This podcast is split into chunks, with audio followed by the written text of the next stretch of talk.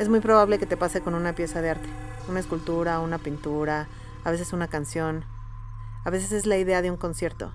Los artistas estamos tratando de hacer y de crear paquetes emocionales para que tú sientas. Pero a veces es un letrero en el baño que dice cuándo fue la última vez que lloraste. Lo que los artistas queremos hacer es ponerte en contacto contigo, a través de ideas y de emociones y de representaciones. Yo hoy te voy a contar de los griegos. Te voy a contar qué vienen ellos, para ver si te suma. Sin duda venimos de un año muy complicado y dentro de esas pérdidas, pues hay que recuperar algunas.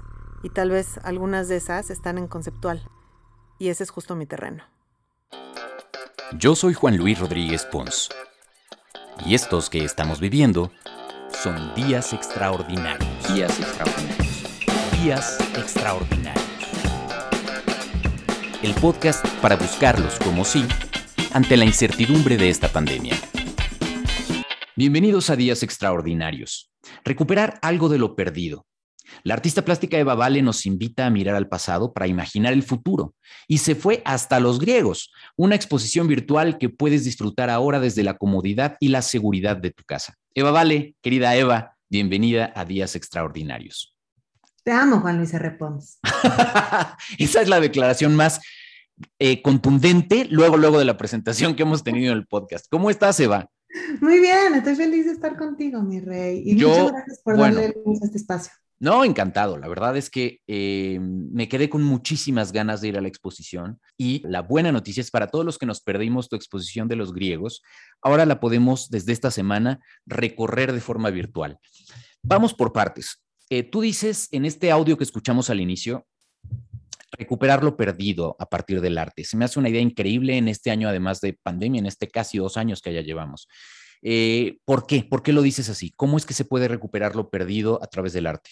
Yo creo que el arte es un espacio para que tú te conectes. El mundo ha tenido una mercadotecnia muy chafa en donde pensamos que el arte es de hueva.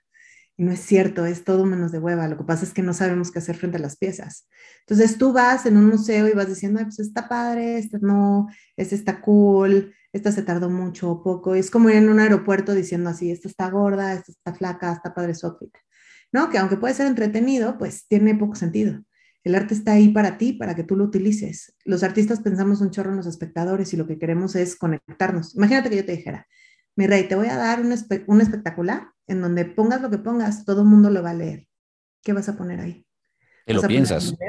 ahí, entonces empiezas a ver cuál es tu voz, cuáles son tus intereses, ¿no? Si vas a poner un chiste porque necesitas que el mundo se aliviane, si crees que lo importante es que tengan un statement de algo, de algo que tú acabas de descubrir, ¿no? Y eso es lo que hacemos los artistas. Los artistas lo que hacemos es, tenemos esa ventana contigo, digo, según yo, ¿qué le hace falta al mundo o qué, o qué tipo de atención podría tener? Y esta vez escogimos a los griegos, porque el tema emocional era muy importante para mí. Eso, porque dices también, el artista quiere hacerte sentir. Me encanta. Si todos los artistas pensaran igual, creo que estaría muy, muy interesante el asunto. Hay otros artistas que su postura es un poquito más snow, ¿no? De, no, yo no quiero decir nada, yo solo quiero ver que cada quien tenga su propia lectura y esas payasadas que, que, me parece una, una...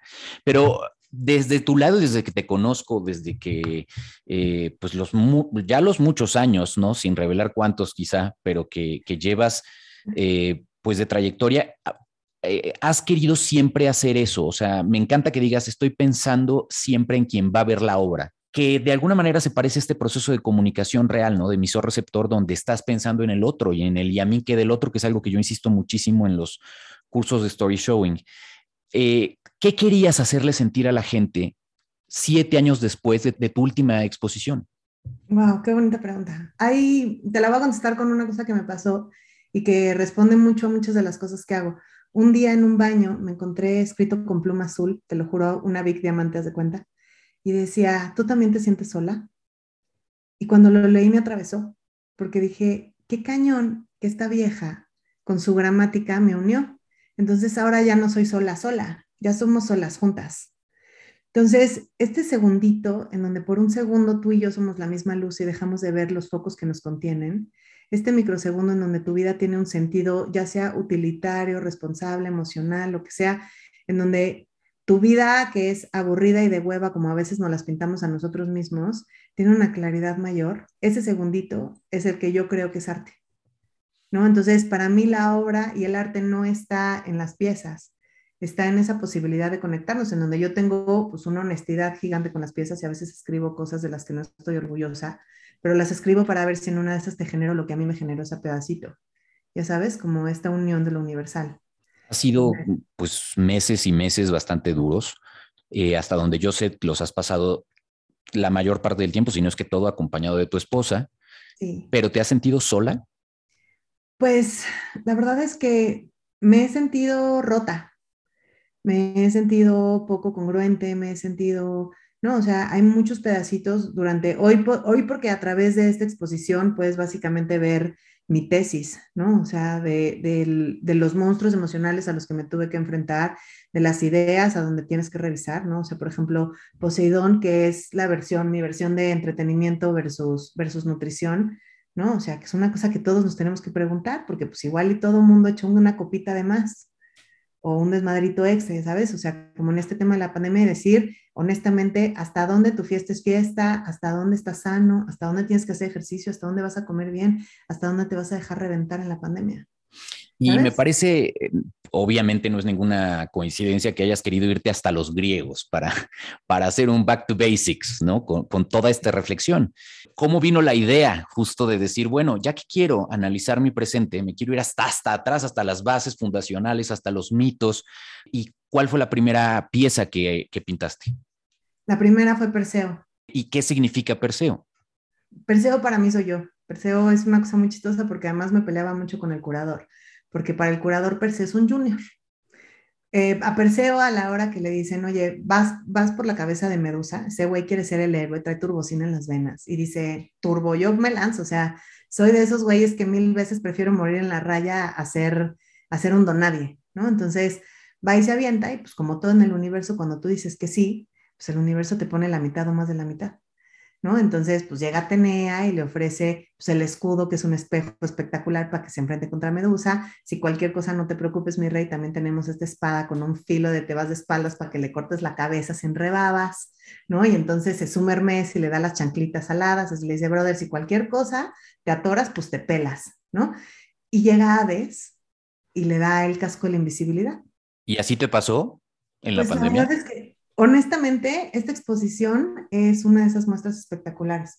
O sea, porque que los patrocinadores tuvieran la posibilidad y encontráramos las formas para que sí se pudiera, ¿no? O sea, el espacio que está increíble y era espectacular en donde nos hostearon y podíamos tener un lugar en donde la gente pudiera visitar, iban entrando de 10 en 10, ya sabes, o sea, como, como todo salió para que para poder como ver si podíamos abrir un poquito más de conciencias, ¿no? O sea, Comex sacó este link para que tú lo pudieras visitar, ¿no? O sea, pues sabíamos que pues estaba imposible y lo queríamos mandar a lo masivo, pero, pero ¿cómo? ¿No? O sea, entonces toda la exposición fue un como sí, que me parece que es el juego de Perseo.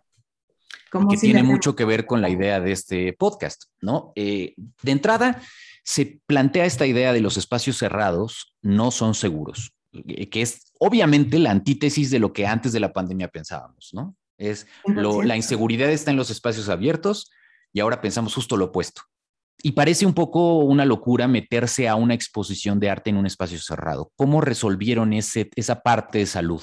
De principio, el espacio era un espacio de 600 metros, en donde pudieras estar solamente 10 personas a tu alrededor, ¿no? Todo el mundo con tapabocas y además Eviter, que es una marca extraordinaria este, para todo este tema de la sanitización, nos puso todo y entonces todos los días se sanitizaba y se quedaba como todo perfecto. En las noches tenemos cenas y esas cenas eran 20 comensales súper separados en otro espacio para que después bajaras y yo te diera el turgueado, que es el mismo que vives en el recorrido, pero pues una versión de una pastilla más chiquita. Ya. Y ese recorrido además tenía una versión de algo que era, eh, como eres una niñota, era tu, tu versión mini-me, ¿no? Y que, que, creo que es de las cosas que más emocionante te parecía, ¿no? 100%, es un holograma. Imagínate tener un holograma tuyo, güey. Lo que pasa es que tú, porque tu voz es institucional para muchos lados, por mucho tiempo expansión, no sé si sigue siendo, ¿no? Tú contestabas y Juan Luis R. Pons te decía, hola, ¿no? Entonces, pues igual estás muy acostumbrado. O sea, como esta piñata de poder ser Mickey por un segundo, ¿cómo crees que iba a decir que no?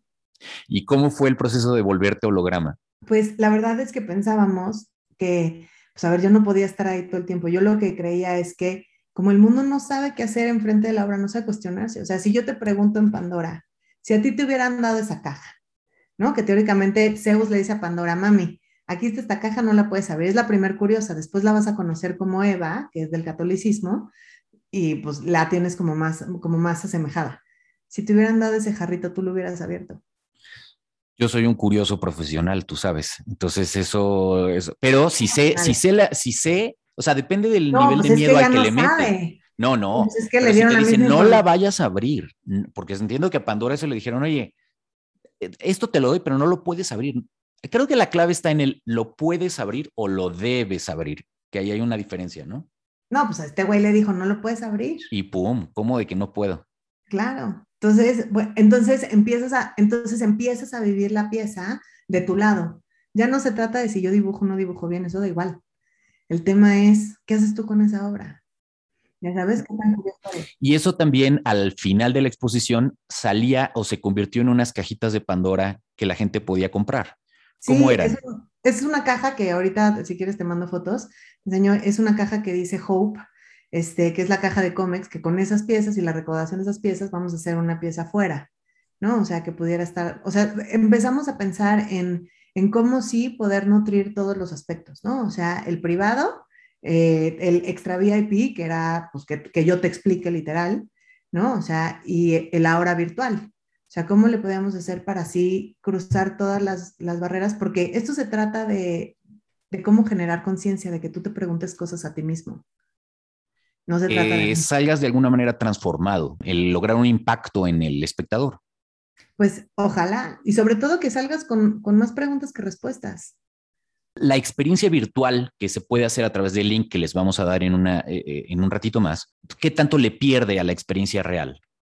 Pues yo la verdad es que creo que ver la obra en vivo siempre es padrísimo, porque además, o sea, hay, hay un respeto por la idea de Laura de Marc Auger que dices, pues sí, la energía se siente, pero lo que está bien padre es que hicimos este recorrido con cómics para que tú pudieras hacer zoom y te pudieras meter también a los letreritos, porque esa es una parte como importante de la obra.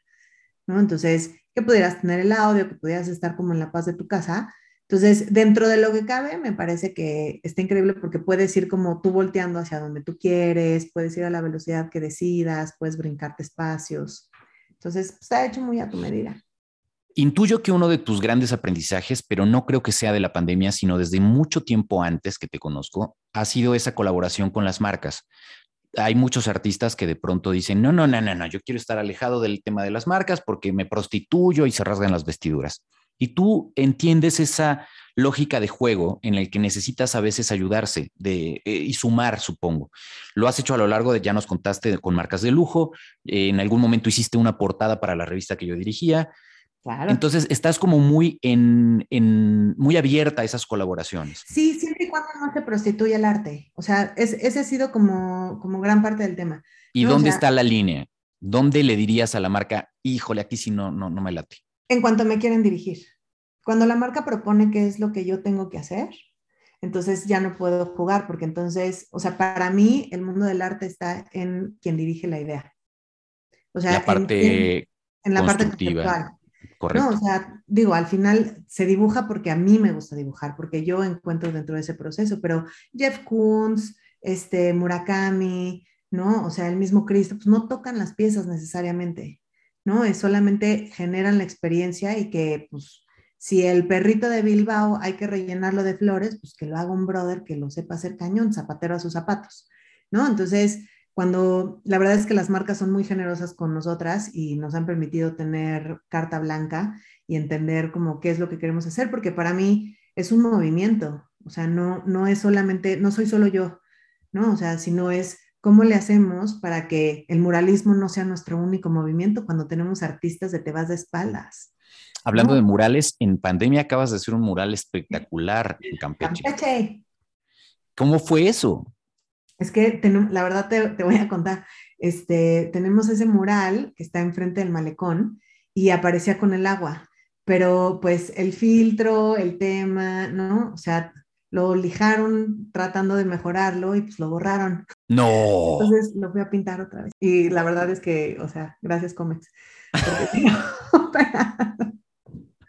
no, y, y, al gobierno y a Lito Moreno, o sea, la verdad es que, pues sí, ni modo, pues es que no puedes tener un espacio así espectacular enfrente del Palacio de Gobierno, en el malecón de 25 metros por 4 y dejarlo en blanco por un error.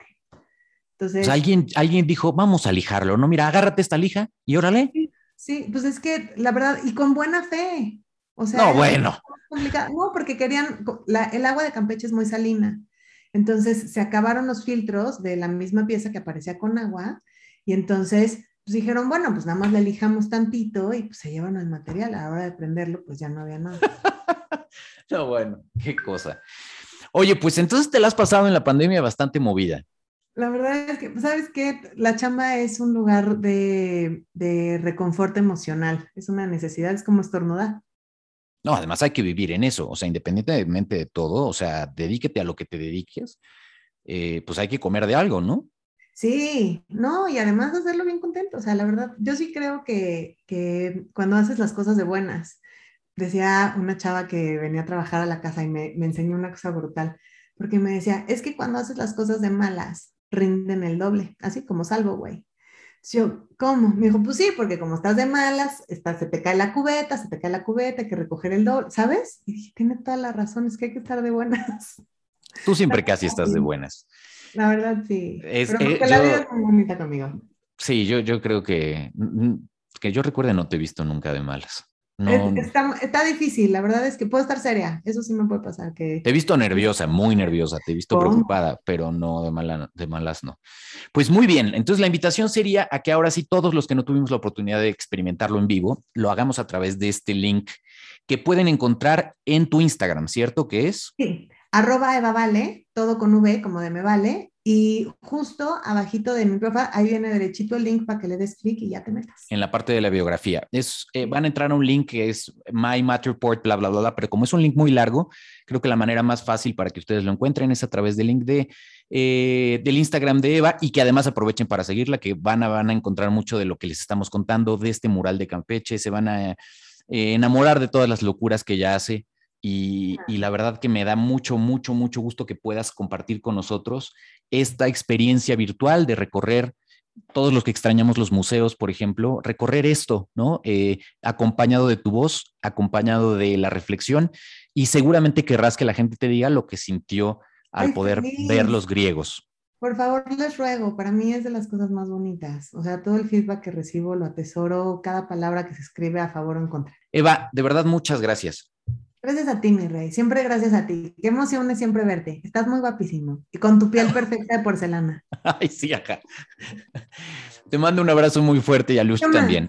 Te amo. Y otro grande a ustedes. Gracias por escuchar hasta aquí. Cuéntenme en redes en arroba Juan Luis R. y en arroba podcast Días Extraordinarios cómo les fue y qué les gustó más de esta exposición virtual. Y por favor ayúdame a pasar la voz y compartir este episodio hasta que podamos abrazarnos de nuevo, volvamos a lo básico y que tú y tu familia estén muy bien.